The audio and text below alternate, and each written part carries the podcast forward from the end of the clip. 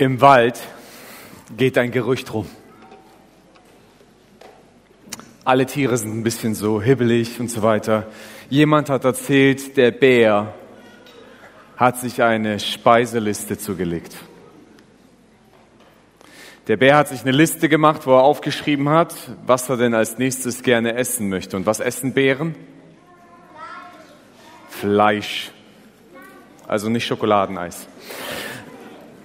Und auf dieser Liste, da stehen ein paar Namen drauf. Und der Fuchs irgendwann, der hält es nicht aus. Stimmt das wirklich, das Gerücht? Also marschiert der Fuchs zum Bären. Und der Fuchs fragt den Bären, klopft bei ihm an, an der Höhle. Der Bär kommt raus. Ja, du Bär, das Gerücht geht rum, du hast eine Speiseliste gemacht. Stimmt das? Der Bär, ja. Stehe ich auf der Liste drauf? Der Bär holt einen Zettel raus, guckt so. Ja, du stehst drauf. Der, der Fuchs total Angst, weggelaufen, versteckt und so weiter. Alle Tiere haben das mitbekommen. Zwei Tage später, der Fuchs ist nicht mehr da. Fuchs ist einfach weg. Wieder Panik im Wald. Der Igel. Der Igel, der hält es nicht mehr aus. Der Igel, der geht zum Bär. Ich will wissen, ob ich auf dieser Liste draufstehe. Geht zum Bär. Der Bär macht seine Tür auf. Bär, stehe ich auf der Liste? Der Bär holt die Liste raus. Ja, du stehst auf der Liste. Der Igel rollt sich sofort zusammen und rollt weg in eine Ecke, versteckt sich. Zwei Tage später ist der Igel weg. Einfach nicht mehr da. Weg aus dem Wald. Alle Tiere haben Panik. Alle Tiere haben Angst. Verstecken sich, wo sie sich nur können. Nur der kleine Hase. Der Hase, der denkt sich, nee, ich will's wissen. Dann geht zum Bär, klopft. Der Bär macht die Tür auf. Der kleine Hase guckt ihn an mit seinen großen Augen und sagt, Bär, stehe ich auf deiner Liste? Der Bär holt seine Liste raus, guckt auf die Liste und sagt, ja, Du stehst drauf. Der Bär Hase zum Bär. Bär, wärst du so nett, mich zu streichen? Der Bär guckt ihn verdutzt an und sagt, ja, wenn du so fragst, kann ich das machen. Manchmal ist unser Leben voller Angst. Haben Angst vor Dingen, die uns passieren könnte. Und diese Angst kann uns manchmal lähmen, dass wir etwas nicht machen. Ich bin mir sicher, dieser Hase hatte auch Angst, als er zum Bären gegangen ist. Aber er hatte so viel Mut, dass er einfach etwas total Verrücktes gemacht hat. Er hat einfach den Bär gefragt, ob er seinen Namen von der Liste streichen kann. Wisst ihr, manche Menschen denken, mutig sein bedeutet, keine Angst zu haben. Aber ich kann euch sagen, Mutig sein bedeutet nicht, keine Angst zu haben, weil dann muss man nicht mehr mutig sein. Dann macht man das einfach so. Wenn ich sage so, bist du mutig, von dieser untersten Stufe zu springen? Habe ich keine Angst. Ich brauche keinen Mut dazu, das ist nicht schwer. Ich war jetzt im Urlaub in Kroatien und dann sind wir so von Klippen gesprungen, die so neun, zehn Meter hoch sind. Uh, da stand ich schon davor und habe geguckt, hm, will ich das? Okay, jetzt gucken alle zu. Ich, ich will nicht, dass die denken, dass ich ängstlich bin, also muss ich jetzt springen, weil ich mich dahingestellt habe. Danach habe ich mich an keine Klippen mehr gesprengt, äh, gestellt. Ähm, da musste ich auch nicht mehr springen. Ähm, Angst, Mut bedeutet, wenn du es trotzdem machst. Also, obwohl du Angst hast, dass du etwas machst. Wisst ihr, es gab Menschen in der Geschichte, die waren total mutig. Die haben Sachen gemacht, wo alle gesagt haben, ne, geht nicht, unmöglich, kann man nicht machen. Aber weil die so mutig waren, gibt es heute viele Sachen, von denen wir profitieren können. Einer der, der mutigsten Männer lebte ungefähr vor 500 Jahren. Ja, der hieß Christopher Columbus. Das war dieser nette Mann. Ähm, und Christopher Columbus lebte in einer Zeit, wo die meisten Menschen glaubten, dass die Erde eine Scheibe ist. So ganz flach, so wie dieser Tisch hier. Der sagte, wenn du dann segelst und zu weit segelst, passiert runtergefallen. Deswegen hat sich keiner getraut, zu weit weg zu segeln vom Land. Und die sind immer irgendwo an den Küsten entlang gesegelt.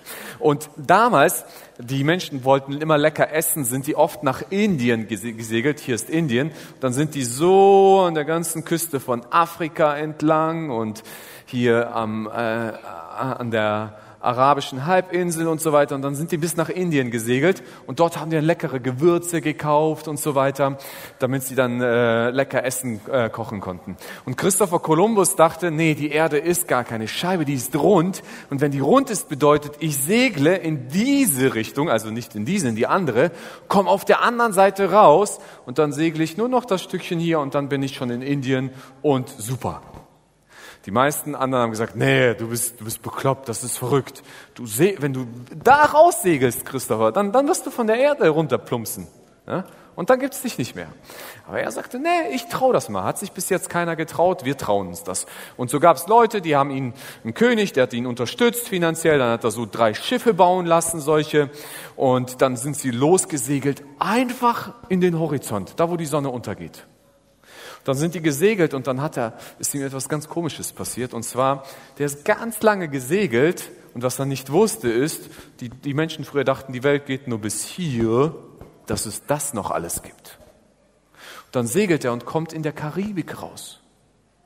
Und er kommt da erstmal an und denkt sich, hurra, ich bin hier. Ja? Und er denkt sich, ich bin sogar vielleicht in Indien angekommen. Und was hat er gemacht? Er hat die Menschen, die er dort getroffen, Indianer genannt.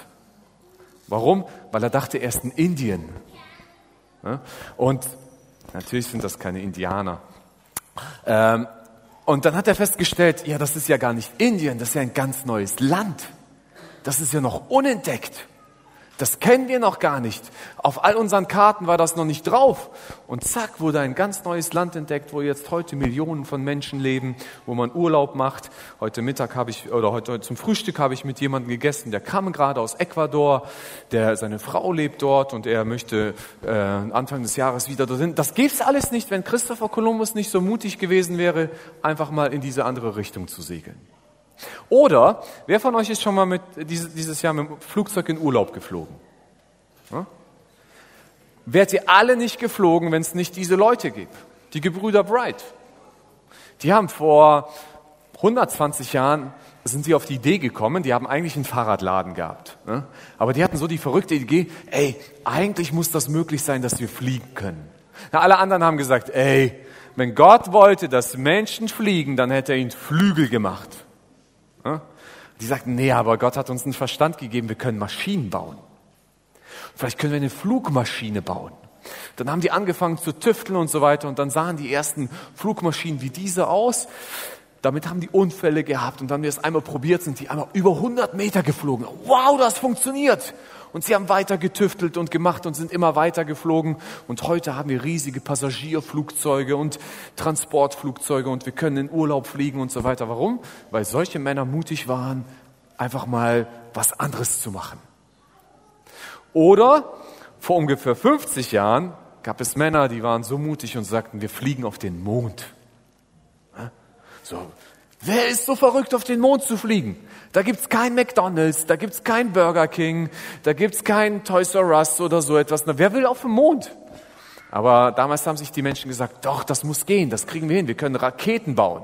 Ja, nicht nur Flugzeuge, Raketen, bis ins Weltall zu fliegen. Und wenn wir ins Weltall fliegen können, dann können wir auch bis zum Mond fliegen. Und wenn wir bis dahin fliegen können, dann können wir auch das Spazieren gehen. Und diese drei Männer, die haben sich das dann getraut und gesagt, okay, wenn ihr solche Raketen baut, dann sind wir so mutig und steigen in diese Rakete rein und fliegen bis zum Mond. Ja? Und das ist total fantastisch, weil diese Männer so mutig waren. Stell dir mal vor, du hast Angst, in die Schule zu gehen und du gehst nicht. Du sagst, nee, ich bleib zu Hause. Ich gehe nicht in die Schule. Stell dir vor, du lernst nicht zu lesen. Du lernst nicht zu schreiben und du lernst nicht zu rechnen und Erdkunde und du weißt nicht, wie man vielleicht ein, eine Karte liest oder ein, ein Navigationssystem eintippen kann, wo man irgendwo hinfahren möchte. Stell dir mal vor, du weißt gar nicht, wie man richtig mit einem Handy äh, arbeitet, weil du immer nur Bildchen wischen kannst, weil du nichts lesen kannst. Dann wirst du niemals ein Buch lesen oder eine Gebrauchsanweisung von etwas. Oder dann wirst du nie richtig mit Geld umgehen können, weil wenn du nicht richtig rechnen kannst, dann wird dich jeder an der Kasse vielleicht betrügen oder so, weil du ihm immer das falsche Geld rausgibst, weil du das falsch zusammengerechnet hast. Dann wirst du irgendwann sogar vielleicht vergessen, wie alt du bist, weil du nur bis zehn zählen konntest. Und ab deinem elften Geburtstag weißt du gar nicht mehr, wie alt du bist. Dann bist du zehn plus eins alt und dann zehn plus zwei oder so. Wenn wir nicht mutig sind, Dinge auszuprobieren, dann verpassen wir viel. Aber wie, wie lernen wir mutig zu sein? Der Henry hat das ja gesagt. Ne? Äh, ein ganz toller Bibelvers von einem König, der wirklich mutig sein musste. König David aus dem Alten Testament.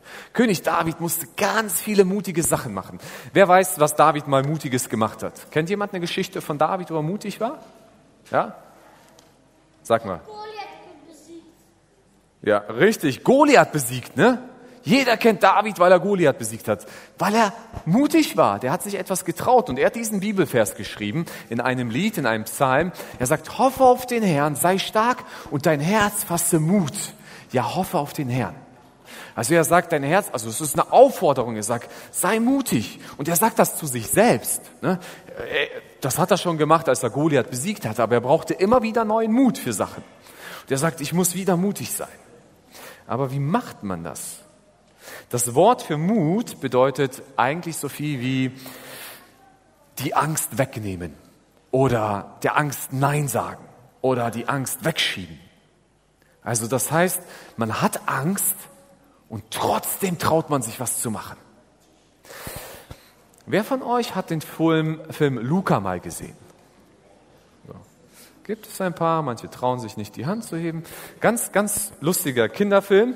Ich habe ja auch selbst Kinder, deswegen ich habe schon sehr viele. Ich glaube, ich kenne fast alle Filme von Pixar. Also wenn ihr was fragt über Pixar oder Disney, dann könnt ihr mich schon fast fragen. Ich habe fast alles gesehen. Luca ist eigentlich ein Meermensch. Ne, das seht ihr hier so an seinen Füßen. Hier sind seine Mama und Papa und die Meermenschen, die wohnen an der italienischen Küste im Meer drin und die, die Meermenschen sagen, auf gar keinen Fall darfst du an Land gehen. Weil wenn die Meermenschen an Land gehen, dann, werden, dann sehen sie aus wie normale Menschen. Nur wenn sie nass werden, sehen sie aus wie ein Meermensch. Und, und die sagen, darfst du nicht rausgehen, die Menschen sind gefährlich und so weiter. Und Luca probiert das mal, der Küste, schwimmt einmal so an, an, an, an die Küste dran und so weiter. Und auf einmal kommt ein anderer Junge, Alberto, das ist der, sein Freund, und er sagt, ach, sei mal mutig, komm raus. Und Alberto geht selber raus und sieht wie ein normaler Junge aus und Luca traut sich das dann auch. Und dann erleben die ganz viele Abenteuer. Und dann besuchen sie zum ersten Mal die Stadt, die ihr da hinten seht. Und dann kommen die in die Stadt und was sie sehen ist, wie ein Junge auf einem, auf einem Roller fährt. Auf seiner Vespa. Die gucken das an. Ne? Die kommen ja aus dem Meer. Die kennen keine Roller oder Autos oder so. Boah, das sieht toll aus. Das wollen wir auch. So, jetzt haben die natürlich kein Geld, um sich so einen Roller zu kaufen. Also gehen die an die Küste, wo die ganz viel Schrott gesammelt haben und bauen sich aus Schrott einen eigenen Roller zusammen. Sieht nicht ganz so aus wie die Vespa. Aber die setzen sich dann drauf und dann wollen sie einen Berg runterfahren und über eine Rampe ins Meer springen. Die sitzen da drauf und dann guckt Luca nach unten und sagt zu Alberto, selbst in einer Million Jahre kann ich das nicht tun. Und dann sagt Alberto zu Luca, Luca, ich weiß, was dein Problem ist. Du hast einen Bruno im Kopf. Ich habe ihn auch in meinem Kopf. Er sagt mir manchmal, tu das nicht, du schaffst jenes nicht, mach das lieber nicht und so weiter. Die Sache ist ganz einfach, hör nicht auf den dummen Bruno. Er sagt zu ihm auf Italienisch, wenn dieser Bruno zu dir was sagt, dann sagst du Silenzio Bruno. Und dann steht Luca da und hat immer noch Angst und Alberto sagt, sag Silenzio Bruno. Und er sagt Silenzio Bruno. Und sie machen immer weiter und lauter und er sagt, super, jetzt hörst du ihn nicht mehr. Nimmt ihn auf den Roller und dann fahren sie den Berg runter und ins Meer hinein und haben ein Abenteuer erlebt, über das sie sich freuen. Alberto macht etwas ganz Spannendes. Er gibt der Angst einen Namen. Wenn die Angst einen Namen hat, dann kann man mit ihr reden. Und er hat der Angst einen Namen gegeben. Er hat seine Angst Bruno genannt. Ich weiß nicht, vielleicht nennst du deine Angst Frederik oder ähm, ähm, keine Ahnung, äh, Frido oder wie auch immer. Aber er hat ihr einen Namen gegeben und das hat es ihm einfacher gemacht, mit seiner Angst umzugehen. Weil das war nicht nur noch ein Gefühl, das ihm drin war, sondern jetzt konnte er über dieses Gefühl nachdenken und sagen, okay, dieses Gefühl, diese Stimme sagt mir, mach das nicht, das wird nicht gut oder so weiter. Und dann sagt er, nein, ich will auf diese Stimme nicht hören, weil ich glaube, die will mich vielleicht von etwas Gutem abhalten. Ich will nicht sagen, dass Angst generell schlecht ist. Angst hat seine Bedeutung. Und Gott hat dem Menschen nicht umsonst auch das Gefühl von Angst gegeben. Wer von den Kindern war schon mal Fallschirmspringen? Also ich war mal Fallschirmspringen und ich sage euch jetzt, was der Unterschied ist. Wenn man Fallschirmspringen geht ohne Fallschirm, hat man mehr Angst als mit Fallschirm. Ja? Weil auf den letzten Metern ja, fühlt sich das anders an, behaupte ich. Ich bin nur mit Fallschirm gesprungen. Aber wenn mich jetzt jemand, wenn ich aus dem Flugzeug springen müsste ohne Fallschirm, dann hätte ich Angst. Warum? Weil das gefährlich ist, weil das wirklich gefährlich ist. Aber es gibt viele Dinge in unserem Leben, die sind nicht so gefährlich. So, oh, ich muss morgen in die Schule und ich habe Angst, wer neben mir sitzen wird. Vielleicht wird er mich beißen. Vielleicht hat er ein Messer mit. Oder er will mich fesseln mit einem Lasso. Und dann haben wir so Angst. Aber ich gebe euch einen Tipp. Die Lehrer lassen keine Messer, Lassos und so weiter in die Schule rein. Aber dann traut man sich und sagt, dann geht man hin und sagt, ah, das ist ja auch nur ein Junge, der auch Angst hat wie ich oder ein Mädchen, das auch Angst hatte vielleicht wie ich. Und dann sitzt man da zusammen und dann redet man zusammen und auf einmal ist man vielleicht nach ein paar Tagen sogar Freunde. Aber man hat diese Angst im Kopf gehabt und dann überlegen wir uns, was wir mit dieser Angst machen und so weiter. Und sie kann uns abhalten, etwas Gutes zu tun. Wisst ihr, was noch gegen Angst hilft? Hoffnung. Jetzt ist Hoffnung ja so ein komisches Wort. Ne? Also Hoffnung, was ist Hoffnung? Wer von euch hat schon mal Hoffnung gesehen? Manche sehen Hoffnung. Wer hat sie schon mal gerochen? Du hast sie schon gerochen? Wir haben hier immer Kinder mit Superkräften in jedem Gottesdienst. Die können Dinge, die Erwachsene einfach nicht können. Das ist richtig gut. Wir können Hoffnung nicht wirklich sehen. Wir können Hoffnung nicht wirklich hören oder anfassen. Was wir können, ist Hoffnung fühlen. Und zwar schreibt David hier, hoffe auf den Herrn, sei stark und dein Herz fasse Mut, hoffe auf den Herrn. Er sagt das zweimal, weil das wichtig ist. Er sagt, Hoffnung ist etwas ganz Wichtiges. Und Hoffnung ist etwas, das müssen wir so ein bisschen verstehen, weil ich glaube, manche Menschen haben irgendwie ein falsches Bild von Hoffnung. Das, das hebräische Wort für hoffen, also das Wort kiva, heißt eigentlich richtig, also wörtlich übersetzt, warten oder erwarten. Also Hoffnung auf. Das heißt, hoffen bedeutet, man wartet auf etwas, man erwartet etwas.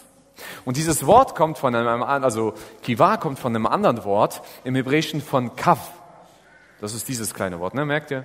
Ähnlichkeit. Und Kav bedeutet übersetzt Schnur oder Seil. Und was die Menschen damals meinten ist, wenn man so ein Seil genommen hat und man hat irgendetwas festgebunden oder man hat es irgendwo angebunden, dieses Seil. Man hat es äh, angebunden vielleicht, um etwas zu ziehen oder etwas festzuhalten. Dann, dann, dann ist es, wenn dann Zug drauf entstand auf dem Seil, dann war das Seil angespannt. So angespannt, ne, so, das ist so richtig auf Spannung, man merkt so, zack. Und das fühlt sich so dann auch an, wenn man Hoffnung hat, so diese Anspannung in einem. Wird das kommen, was ich mir wünsche? Wird das passieren, was ich brauche? Wird die Hilfe kommen, die ich haben möchte? So wie David es sagt, so, der hat hier gerade so, als er dieses, dieses Lied geschrieben hat, hat er richtig Probleme. Und er ist innerlich angespannt. Und das ist so, was Hoffnung beschreibt.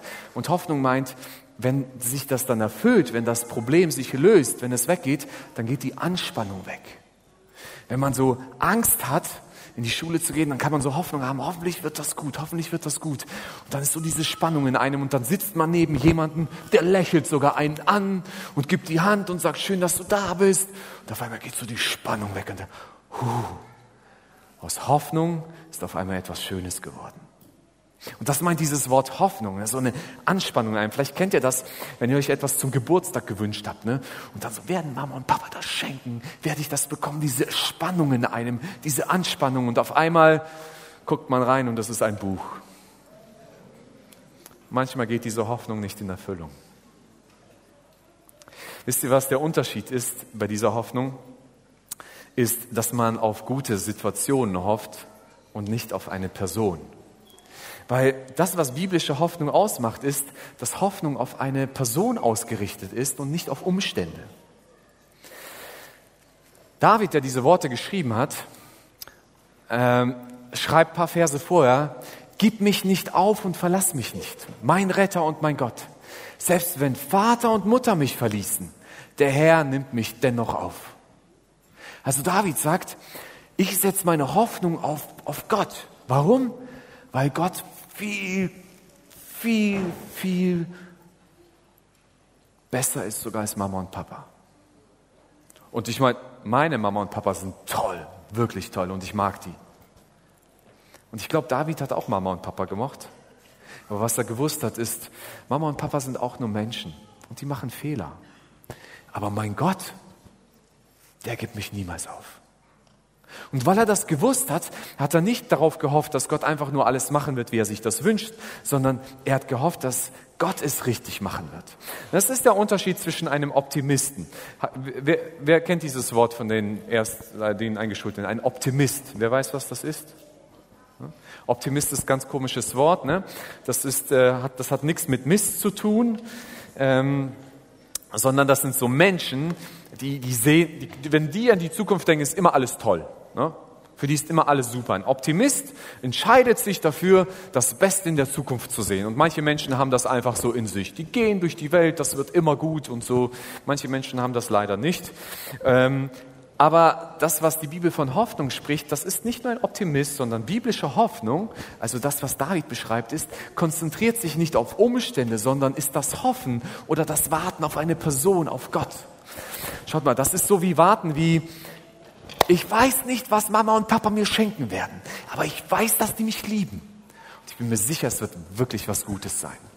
Es wird etwas Gutes sein für mich. Ne? Papa wird mir nicht ein Rasenmäher schenken. Ne? weil er gerade einen Rasenmäher braucht, sondern er wird mir irgendwas schenken, was gut für mich ist. Und das ist das, was Hoffnung meint. Und das ist, was David hier mitbringt und sagt, lasst uns auf, auf Gott hoffen, auf ihn vertrauen. Und das will ich euch mitgehen, um auf, auf Jesus zu warten und auf ihn zu vertrauen. Es gibt manche Menschen, die haben schon auf Gott vertraut und sind dann enttäuscht worden. Das gibt es auch. Weil sie eigentlich so vertraut haben, Gott macht das bitte, wie ich will. Und dann gibt es manche Menschen, die ken kennen Gott nicht wirklich. Die leben eigentlich immer ihr Leben, wie sie wollen. Und nur wenn sie ein Problem haben, dann kommen sie, Jesus, ich krieg das alleine nicht hin. Kannst du mir helfen? Und wenn das Problem vorbei ist, gehen sie wieder zurück und machen alles im Leben so, wie sie wollen. Und David war da anders. Der hatte einen ganz großen Wunsch. Der hatte einen riesigen Wunsch allergrößten Wunsch. Und den finden wir gleich raus. Und zwar schreibt er. Und David schreibt dieses Lied, wie gesagt, da geht es ihm gerade nicht gut. Da wird, da wird er irgendwie von Menschen angegriffen. Da heißt es, wenn boshafte Menschen über mich herfallen, um, um mich mit Haut und Haaren zu verschlingen. Also wahrscheinlich Nein, nicht wie in der ersten Klasse. Äh, meine Gegner und meine Feinde, dann sind sie es, die stürzen und fallen. Also er sagt, Menschen werden mich angreifen, aber die werden mich nicht besiegen. Selbst wenn mich ein Heer von Feinden umlagert, also eine ganze Armee, mein Herz ist nicht von Furcht erfüllt. Und wenn Kriege gegen mich, äh, Krieg gegen mich ausbricht, bleibe ich dennoch voll Zuversicht.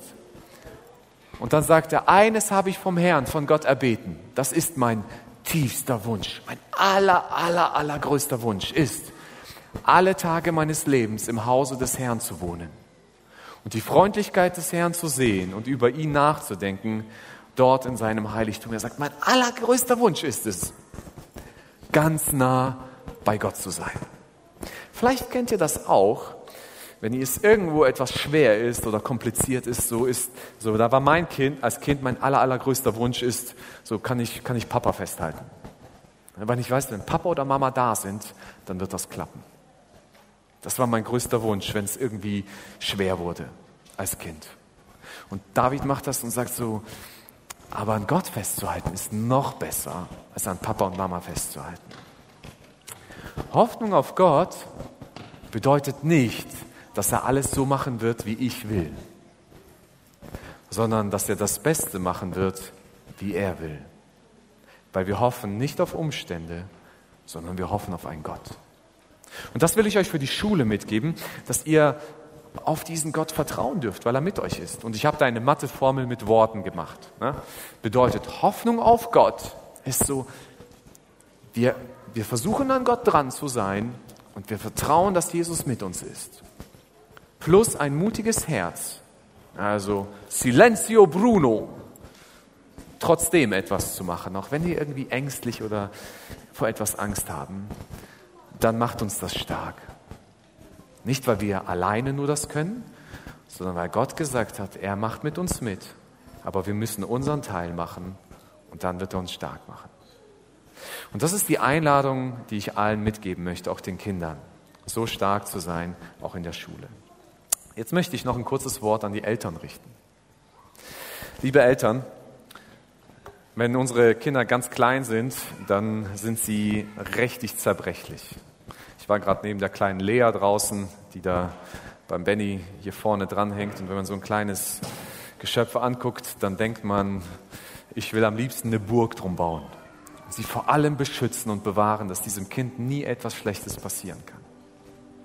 Wir gehen manchmal mit dieser Haltung mit unseren Kindern weiter, auch wenn sie älter werden. Und wir versuchen überall Schutzwelle aufzubauen.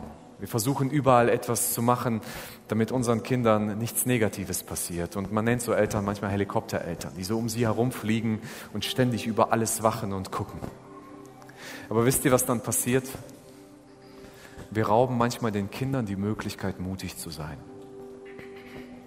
Und ich glaube, Kinder müssen lernen, mutig zu sein. Und wir Eltern müssen manchmal unsere Kinder herausfordern, mutig zu sein. Ja, sie werden Fehler machen. Sie werden vielleicht sich da oder mal jedes Mal verletzen. Aber wenn wir eine Welt um sie schaffen, wo sie nicht lernen, mutig zu sein, schaffen wir eine Welt mit Angst um sie herum.